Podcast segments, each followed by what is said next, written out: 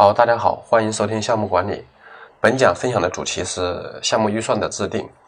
那么，项目预算的制定的话，是指对项目估算出来的成本、单个活动啊以及工作包的估算出来的成本，完之后进行汇总统计，完之后评审批准的这么一个过程。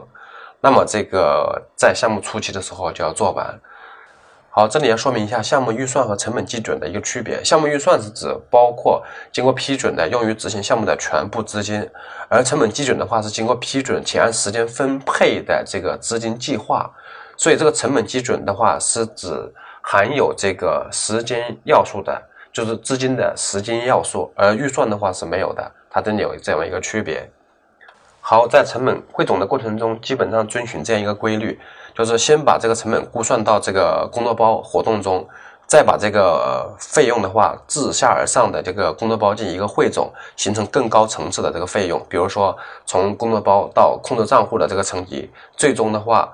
得出来整个项目的总成本，是自下而上的成本估算的思路。如果说从整个项目的周期来看的话，它的更大的一个概念是先有了目标，再确定范围，再确定 WBS，再进行一个活动的定义，再进行成本的估算，然后再有我们刚才所说的自下而上的进行汇总，最后的话进行一个评审和一个批准和释放，最后的话才进入到整个费用的控制的这个流程里去。那么这里所讲的是整个这个呃成本估算到预算管理的一个大的一个流程。就是不是简单的我们之前讲的那个四个子过程的这个概念，是比这个更详细、更细化的。好，在这个成本估算和预算制定的过程中，一直强调这个概念，就是叫历史信息的一个收集和这个叫做数学模型的一个建立，就是便于我们未来做项目的时候有参考。那么通常来讲呢，建立的这种呃基础数据库的话。我们未来做项目的时候，直接调用这个类似的参考源，就可以估算出来我们新项目的预算成本，这个是一个非常好的一个方法。那么关于这个预算的制定，在哎行业实践经验里的话是五种表格。那么这个由于我们是语音课的话，就没法一一展示。那么通过这五张表格的话，就能够把整个项目的成本估算和预算的制定，以及到公司层面的审核，以及到后续的这个费用的使用控制的记录。还有财务上的核算，全部通过这几张表格来可以实现。那么，如果说未来我们有机会到企业里去做咨询项目的时候，这些表格都可以直接应用。所以的话，这里语音课上就不一一展示这个内容了，也没法展示。好，另外我们讲一个叫资金限制平衡的一个概念，就是我们通常来讲的话，一个项目的费用的支出，它会是伴随着我们工作负荷的曲线。从开始的时候，这个费用支出是很低，然后一直往上走走走，会到一个高峰的状态。完了之后的话，再有一个下滑，会遵循这样一个曲线。那么刚才所讲这种就是一个波形曲线的话，是我们正常做项目的一个支出的一个曲线。那么实际上在项目工作过程中的话，我们应该尽量就是避免它出现特别高的高峰值。假如说我们一个项目的话，整个项目生命周期投入两个亿，可能第一个月五十万，第二个月三百万，第三个月五百万，之后到高峰期可能一个月投入一个亿的费用，这个对于公司来讲的话，它的现金流的准备是非常困难的。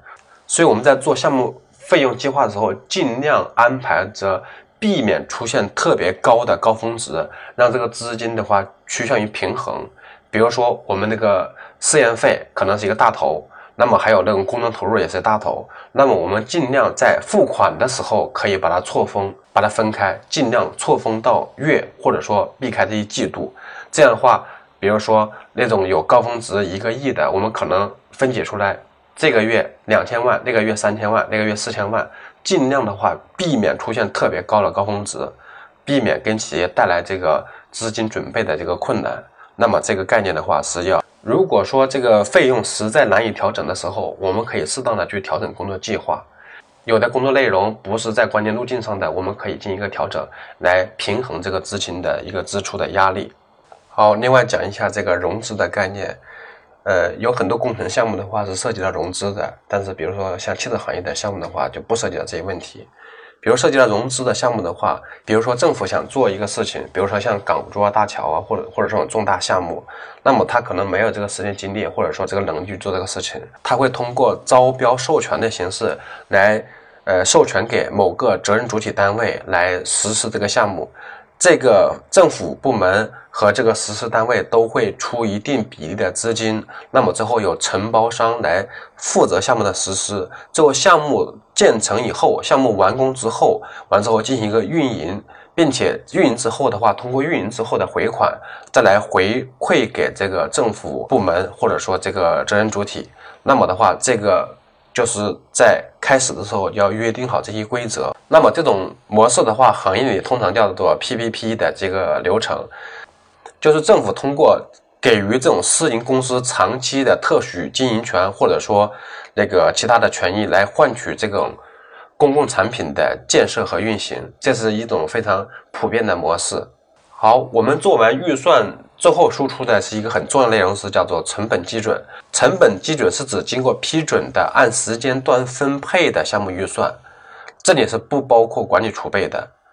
而且这个成本基准的话是一个非常严格的内容，如果需要变更的话，必须走这个变更管理的程序，而且它是用来跟这个实际支出来做绩效比较的，是一个非常严谨的一个内容。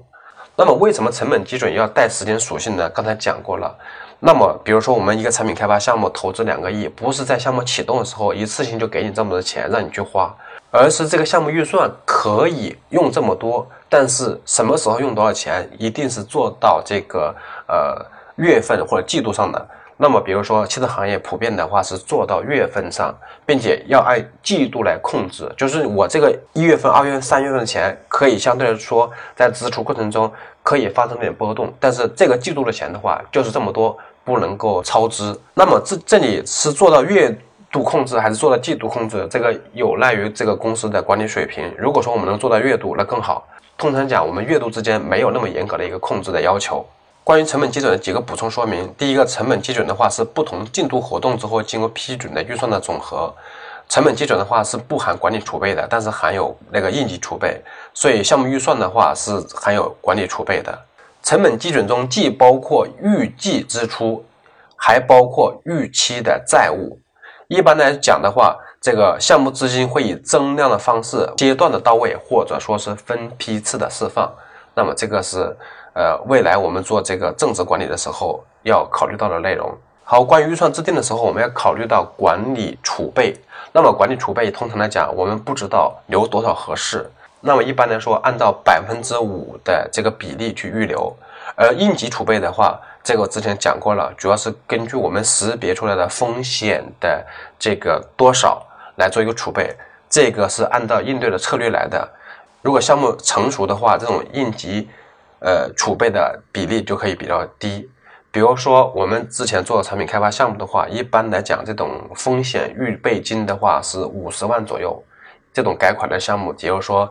比如说是这种两三千万的项目，一年留个五十万，比如说两年到三年的话是一百五十万，这个比例也应该是不到百分之五。